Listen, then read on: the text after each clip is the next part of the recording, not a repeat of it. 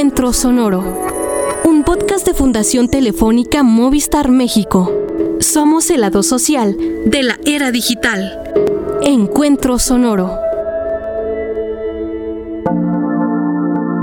Bienvenidos y bienvenidas a Encuentro Sonoro, un podcast de Fundación Telefónica Movistar México. Yo soy Carlos el Santo Domínguez. Fundación Telefónica Movistar trabaja en México desde 2003 para ser catalizador de la inclusión social en la era digital. Suma a la transformación social de México a través del desarrollo de proyectos con alma digital, globales e inclusivos en cuatro ámbitos de actuación. Educación digital, empleabilidad e innovación educativa, conocimiento y cultura digital y voluntariado. En este episodio hablaremos del impacto de los videojuegos en nuestra sociedad, en la cultura digital e incluso sobre la manera en que nos relacionamos. Los videojuegos van más allá de la frontera de la pantalla.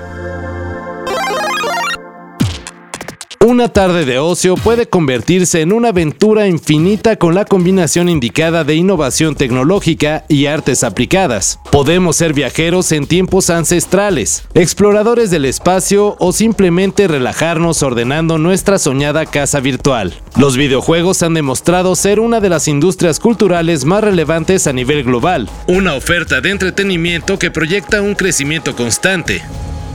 ¿Por qué? De acuerdo con datos recopilados por la empresa británica Safe Bet Insights, entre enero y julio del año 2020 se vendieron más de 22 millones de consolas de videojuegos en todo el mundo, un 36% más con respecto a las ventas del mismo periodo del año anterior. Hoy en día se considera que hay alrededor de 3 mil millones de jugadores en el mundo, lo que significa un incremento del 5% de gamers a nivel internacional. Tan solo en México se estima que la industria de los videojuegos generó ingresos por 32.229 millones de pesos en 2020, 4% más que el año anterior. El 57.4% de la población mexicana se considera gamer, lo que coloca a México como uno de los 10 mercados más importantes a nivel global, con 76.7 millones de jugadores al finalizar 2021. Estos datos recopilados por Forbes y The Competitive Intelligence Unit nos dejan ver que esta industria sin duda está creciendo y se ha posicionado como una de las que deja más ganancias económicas. Más allá de términos monetarios, el crecimiento de la industria tiene otro tipo de impactos relacionados con los avances tecnológicos, la asimilación de estos productos en la cultura popular y la vida cotidiana, así como la generación de una gran audiencia que día con día dedica parte de su tiempo al consumo de los videojuegos. A pesar de la enorme dimensión de la industria, lo cierto es que aún son pocos explorados los efectos que tienen los videojuegos en la sociedad. ¿Qué impacto puede generar en nuestra cognición? ¿Cuál es la relevancia de los videojuegos? ¿Por qué nos gusta jugarlos?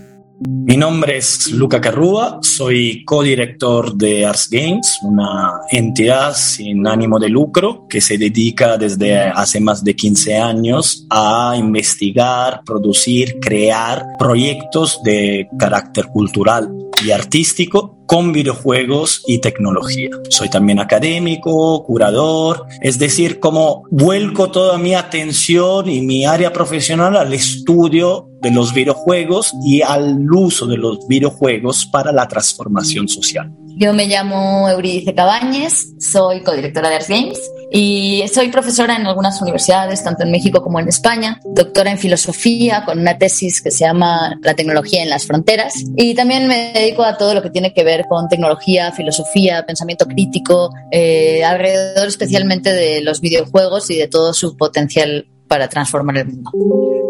Luca Carruba y Euridice Cabañes, codirectores de Ars Games, dedican gran parte de su tiempo a investigar y reflexionar profesionalmente sobre los videojuegos.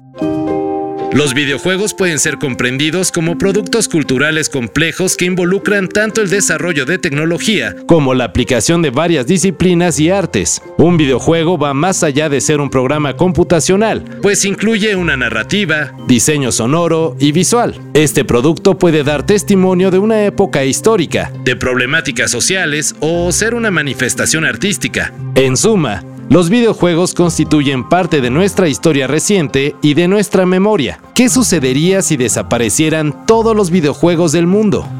Seguro nos quedaríamos sin un importante legado cultural. Tal vez este es el miedo más grande de los coleccionistas de videojuegos, y es que ya sea por simple afición o por dedicación profesional, es muy común que los gamers atesoren sus videojuegos y decidan conservarlos para seguir jugándolos en el futuro. Aunque existen grandes colecciones alrededor del mundo, los videojuegos, sobre todo los más antiguos, aún corren el riesgo de desaparecer. De acuerdo con autores como Jerome McDonough o James Newman, el actual modelo de negocios de la industria del gaming busca siempre estar a la vanguardia tecnológica, lo que implica una rápida obsolescencia de la tecnología. La consola más nueva puede quedar obsoleta en unos cuantos años porque una máquina más potente la reemplazará en el mercado. Ello conlleva el rápido deterioro de hardware y software. Tanto consolas como videojuegos son olvidados con facilidad ante el inminente arribo del nuevo producto sucesor. Y así, los videojuegos más antiguos simplemente quedan en la memoria de quienes lo jugaron y son muy pocos los que ven la luz en nuevas reediciones. Los videojuegos ya no solo están en nuestro hogar o en nuestros celulares, también han dado un salto a otros espacios públicos como los museos. Sin embargo, han buscado la manera de generar registros sobre la historia de los videojuegos. Además, han apostado por proponer muestras, exposiciones o actividades que reflexionen sobre los videojuegos más allá de su historia y traspasando la pantalla. Algunas instituciones han comenzado a utilizar los videojuegos como una forma más de generar exposiciones o relacionarse con sus públicos, creando espacios para generar momentos de reflexión sobre la importancia de los videojuegos con nuestro entorno y la forma de relacionarnos. ¿Cómo se podría definir la relación del museo y los videojuegos? La relación entre el museo y los videojuegos creo que es una relación muy viva actualmente.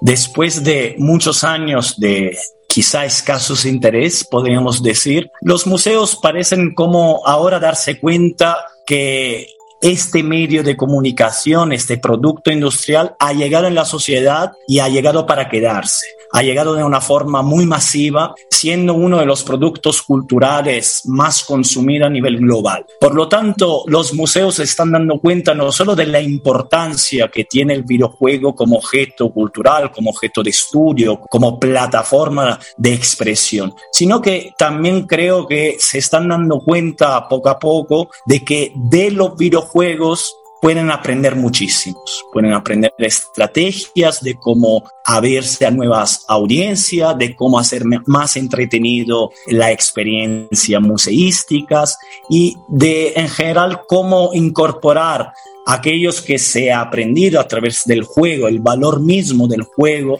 en los museos y en el plantear exposiciones y actividades. Bueno, el primer museo en introducir videojuegos como tal fue el MoMA, que además es uno de los grandes referentes a nivel internacional, y los introduce dentro del área de diseño, es decir, como que entran por la puerta de atrás casi, pero le abren la puerta al videojuego como con relevancia artística y ya puedes argumentar cuando vas a moverlo a otros museos o exposiciones que el videojuego ya se encuentra en el MoMA, es decir, que no es nuevo, que ya existe ahí, que es un gran referente. A partir de ese momento, tímidamente surgen algunas exposiciones de videojuegos, muchas de ellas más como casi casi arqueológicas, como pues a nivel de, la historia del videojuego en interfaces, consolas, hay museos más pues también de preservación de formatos y medios, pero también el videojuego da mucho más de sí, ¿no? Entonces, después de estas primeras eh, exposiciones empiezan a tratarse el fenómeno ya como un fenómeno cultural, ya no solo como el videojuego objeto, sino como algo que está modificando las formas de pensar, trabajar, construir, crear entonces empieza a ser un objeto de estudio, de exposición y después incluso se va convirtiendo cada vez más en una herramienta.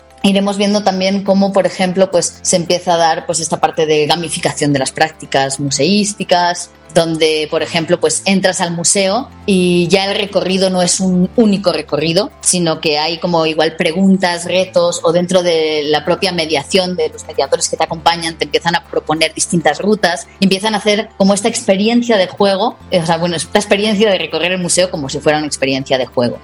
Incluso pues también toda la posibilidad que los videojuegos tienen ya no solo como producto cultural, o como tecnología, sino como espacio, cuando hablamos del espacio virtual, pues nos abre toda la posibilidad de explorar los museos de otra forma, rompiendo un poco este límite entre lo físico y lo, digital. A nivel global, la conversación sobre los videojuegos se ha posicionado como una de las más relevantes. Para 2021, hubo 2.4 mil millones de tweets relacionados con el gaming. Esta cifra representa el 14% del volumen total de tweets a nivel global. Lo más sorprendente es que su crecimiento exponencial no parece detenerse. Además de la presencia en redes sociales, los videojuegos han incrementado su alcance en la web. Con las partidas online, la publicidad, la monetización y la considerable audiencia. Por otro lado, podemos señalar una clara diversificación del modelo de negocios de las empresas dedicadas a este sector. La relevancia que ha tomado la industria ha permitido que las conversaciones sobre los videojuegos se amplíen y modifiquen los clichés que tenemos sobre los aficionados al gaming. La imagen de un gamer solitario, aislado frente a su televisor, ya no es vigente. Por el contrario, la interacción social, que mayoritariamente sucede en línea, ha tomado un papel relevante en el sector. El diálogo entre la comunidad de jugadores, así como la rápida incorporación de nuevos desarrolladores en el mercado, arroja experiencias novedosas sobre lo que es un videojuego. La forma en la que consumimos videojuegos ha cambiado considerablemente con el paso del tiempo gracias a la evolución en los controles o interfaces. En un inicio, la manera clásica de experimentar un videojuego consistía en utilizar un control y así manipular lo que sucedía en el mundo virtual. El control es entonces ese puente que une al mundo del jugador con lo que ocurre dentro de la pantalla. Este punto de unión es conocido como interfaz, es decir, aquello que permite la conexión entre dos sistemas. Con el paso de los años hemos visto cómo han evolucionado las interfaces, desde los controles más básicos hasta la innovación del joystick de palanca analógica. Cada diseño ha implicado una nueva forma de jugar. Algunos diseños novedosos han sido desarrollados por las empresas líderes de la industria, Xbox, PlayStation y Nintendo. Han sido perfeccionados los sistemas de joysticks o bien se han incorporado otras tecnologías como los sensores de movimiento en Kinect de Xbox o en los controles de la Nintendo Wii. Hoy en día existen numerosos proyectos que han comenzado a experimentar con las interfaces para generar experiencias únicas de juego o también para posibilitar la accesibilidad a los juegos para gamers con distintas discapacidades. Por ejemplo, el proyecto Arcade Land, desarrollado por Code Studio, que emplea la PlayStation Camera a fin de que personas con parálisis cerebral puedan jugar con ciertos movimientos corporales, o el Xbox Adaptive Controller, diseñado para que personas con movilidad reducida puedan disfrutar del gaming. Las distintas opciones que ofrece la tecnología actual representan una gran oportunidad para que los juegos se conviertan en experiencias lúdicas accesibles que fomenten un aprendizaje enriquecedor para los gamers digamos, personas que posiblemente no jueguen mucho podrían llegar a pensar que el videojuego es algo como eh, cerrado, ¿no? Que, que, que, es un lugar de alienación y que la típica imagen es esta de los niños, niñas que están en su cuarto oscuro jugando, alejando de la realidad. En cambio, todos estos fenómenos nos cuentan otra cosa, nos cuentan que el mundo de adentro de los videojuegos está estrechamente conectado con el mundo de afuera y que quienes somos afuera tiene relación con cómo jugamos y quiénes somos adentro de los videojuegos. Y hay una relación muy estrecha, bidireccional entre el uno y el otro. El juego no se produce en ningún vacío y aquello que pasa afuera en el mundo, digamos, real, también pasa y ocurre, interfiere y, y evoluciona en el mundo virtual de los juegos.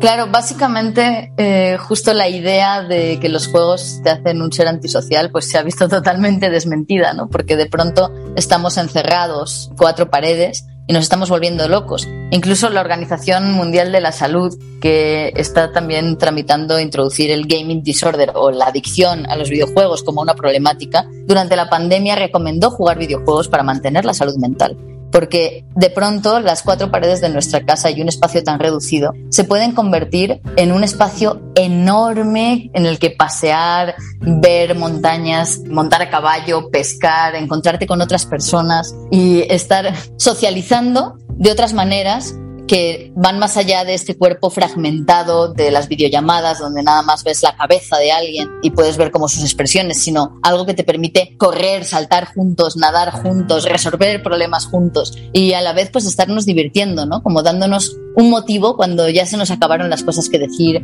pensar en otras cosas. Entonces, tener un espacio en el que despejar la mente, relajarla, nos permite abrir otros procesos de pensamiento. Y cuando son colectivos y son lúdicos, también nos permite imaginar otros futuros, ¿no?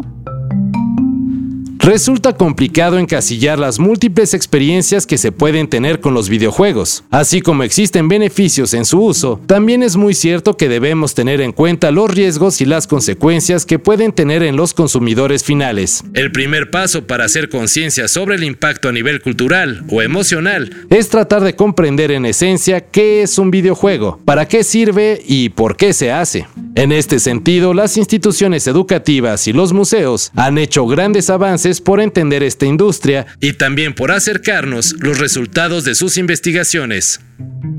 Bueno, creo que el videojuego ha llegado al museo para quedarse. La explosión que estamos viendo en estos días no es pura moda, tiene que ver con algo mucho más profundo, porque por un lado es un producto cultural que está transformando la, realidad y el mundo en el que vivimos a niveles eh, increíbles. Es decir, juguemos o no juguemos videojuegos, los videojuegos están transformando nuestra realidad. Transforman las formas en las que nos relacionamos con las apps, las formas en las que amamos, las formas en las que llegamos del trabajo a casa, las formas en las que pedimos comida o decidimos qué vestido vamos a llevar a la fiesta de 15 años. Entonces, están transformándolo todo y por tanto van a ser algo que va a tener una gran centralidad dentro del museo como objeto de exposición. Pero a la vez creo que van a transformar el museo de las formas que estaba comentando también Luca, ¿no? como una herramienta que nos permite que esta línea entre lo virtual y lo real pues se convierta en un continuo en el que cada vez más ya no es que vaya a haber una galería que se corresponde a la, a la física en virtual, sino que cada vez va a haber continuos donde no vas a saber exactamente cuál es la parte virtual o cuál es la parte física o que se interconecten y se interrelacionen mucho a través quizá de realidad aumentada, QRs y juegos donde el espacio virtual y el físico estén interrelacionados relacionándose constantemente. Son una herramienta, son una tecnología y son, espero, algo que va a transformar los museos de formas que me gusta pensar que todavía no puedo imaginar porque me gustaría mucho que me sorprendieran. La relación entre videojuegos y museos se ha estrechado con el paso de los años. El uso de nuevas tecnologías en exposiciones, tanto presenciales como virtuales, puede modificar la relación que tenemos como asistentes a los museos, así como también puede acercar a nuevos públicos hacia los recintos. Vamos a situarnos en el caso de América Latina. De acuerdo con el Banco Interamericano de Desarrollo, esta región es considerada la segunda con mayor crecimiento en videojuegos a nivel mundial, con un índice de crecimiento anual del 13.5%. Para 2020 se reportó un ingreso de 6 mil millones de dólares. Argentina, Brasil y México concentran más de la mitad de la industria en la región. A la par del aumento en el consumo, los desarrolladores y estudios latinoamericanos han empujado su entrada al mercado. Esto significa un impacto en la creación de empleos y diversificación de las actividades económicas. Además de que la creación de videojuegos desde América Latina representa una demanda por un desarrollo específico de programas universitarios enfocados en la enseñanza de las habilidades necesarias para crear videojuegos. Así, el sector educativo ha comenzado a ofertar nuevas carreras enfocadas en el desarrollo de videojuegos, el arte digital y el marketing especializado. La compleja relación que se teje entre sociedad, avances tecnológicos e innovación artística tiene cabida dentro del mundo del gaming. Las plataformas de juego también han cambiado y a su vez han modificado la relación que tenemos como sociedad con la tecnología. Para el caso mexicano, la inserción de la industria nos muestra que de los 76.7 millones de gamers que hay en el país, el 75% consume videojuegos a través de teléfonos inteligentes, el 20% en consolas y el restante 5% en computadoras, de acuerdo a The Competitive Intelligence Unit. Gracias a que hoy en día es posible jugar desde dispositivos no especializados como teléfonos y tabletas, podemos percibir una mayor accesibilidad a la industria. Por otro lado, empresas mexicanas como Lienzo, Hyperbeard, Bromio o Larva Game Studios son emprendimientos que han comenzado a rendir frutos, con producción y publicación de videojuegos originales, algunos desarrollados enteramente en el país. Al ser un producto cultural complejo, el desarrollo de videojuegos en México parece indicar la consolidación del país no solo como un consumidor de productos externos, sino también como un centro de producción relevante a nivel mundial, lo que implica la implementación de propuestas educativas enfocadas en ofrecer las herramientas para el desarrollo de los videojuegos, así como la generación de una fuente de empleos formal directamente establecida por esta industria. La presencia de los videojuegos dentro de instituciones educativas y espacios dedicados al arte y la cultura como los museos pueden llevarnos a reflexiones que motiven una mejor sociedad.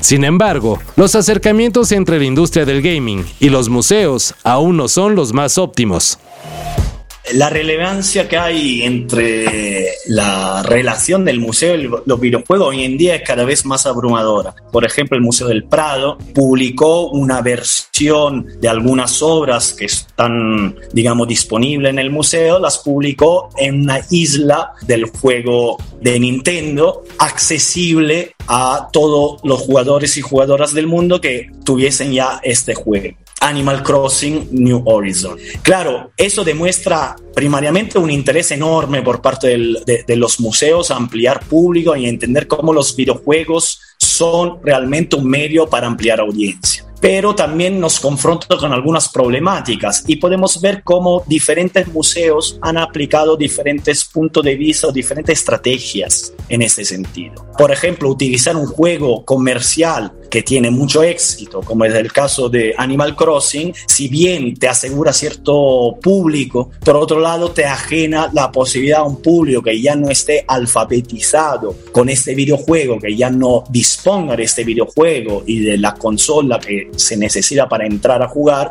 pues lo estamos alejando de ello. En cambio, por ejemplo, tenemos experiencias como la del Centro Pompidou, donde deciden, en vista también del cierre del espacio museístico entre 2024 y 2026, deciden generar un juego descargable que permita de alguna manera acceder a una línea curatorial específica del museo, donde el mismo museo aplica y utiliza los códigos y los lenguajes del videojuego para introducir algunas obras y para abrir a mayor público. Aquí tenemos confrontado dos estrategias radicalmente diferentes. De estos dos extremos podemos encontrar varios puntos medianos, como por ejemplo puede ser la estrategia de algunos centros de arte en China que utilizan un acercamiento híbrido entre el espacio real y un espacio virtual que de alguna manera refleje y amplifique la experiencia museística real. En fin, creo que estamos como al comienzo de una estrategia nueva, novedosa, donde mucha, en muchas ocasiones todavía los museos se mueven un poco a ciega,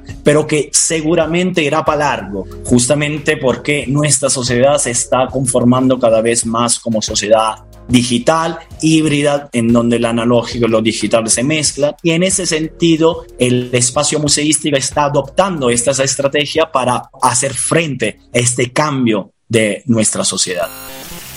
Cada día hay más gamers en el mundo y más personas interesadas en dedicarse a esta industria, ya sea elaborando videojuegos apegados a la norma comercial o bien diseñando experiencias novedosas que buscan reflexionar sobre cuestiones sociales, políticas o culturales. La atención que generan los videojuegos a nivel mundial es una oportunidad única para plantear reflexiones colectivas sobre nuestra sociedad y también sobre el futuro.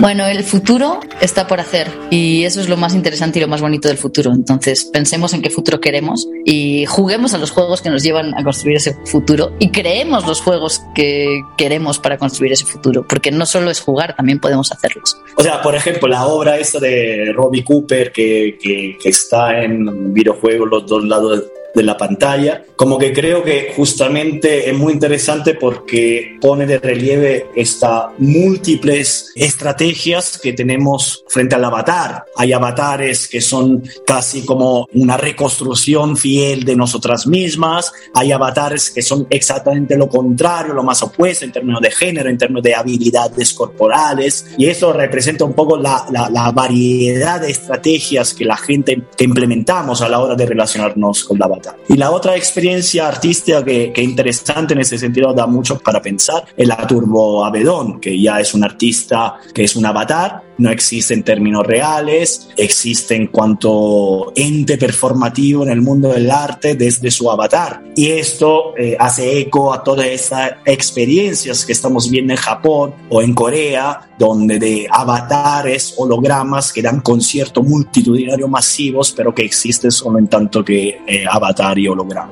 No, ahí se está, se está generando algo y hay muchas estrategias diferentes, pero es súper interesante, un, un entorno que yo estudio bastante justo es también muy interesante cómo cuando pasamos del otro lado de la pantalla y tenemos experiencias de ese lado que, que evidentemente son distintas porque también podemos ser otros y luego esas experiencias podemos traerlas de este lado y transformarnos, ¿no? O convertir nuestro cuerpo casi en cuerpo avatar. Entonces, sí hay elementos que de pronto esos espacios nos pueden dar y herramientas pues para exteriorizar miedos, para superar traumas, para de pronto comportarnos de formas que nunca lo hemos hecho y descubrir que igual somos de otra manera también o poder jugar con múltiples identidades dentro y fuera del videojuego. De acuerdo con datos de Newzoo, se proyecta el gaming como una industria que podría alcanzar un valor de 116 millones 400 mil dólares para el 2024. En un mundo donde la tecnología ha entrado de lleno en nuestra vida cotidiana, los videojuegos ocupan un papel central. Eurídice, curadora de videojuegos, los dos lados de la pantalla, exposición física y virtual, nos comparte. Quien cree que no juega, está jugando y no lo sabe. Los videojuegos están cambiando las formas en las que nos relacionamos con la tecnología. Fundación Telefónica Movistar México está presente en la región ISPAM, en Argentina, Colombia, Chile, Ecuador, México, Perú, Uruguay y Venezuela. Creemos en un mundo digital y solidario. Somos el lado social de la era digital. Visita fundaciontelefónica.com.mx y sigue la conversación en redes sociales. Agradecemos a Luca Carruba y Euridice Cabañez. Yo soy Carlos el Santo Domínguez y esto fue Encuentro Sonoro, un podcast de Fundación Telefónica Movistar México. Hasta la próxima.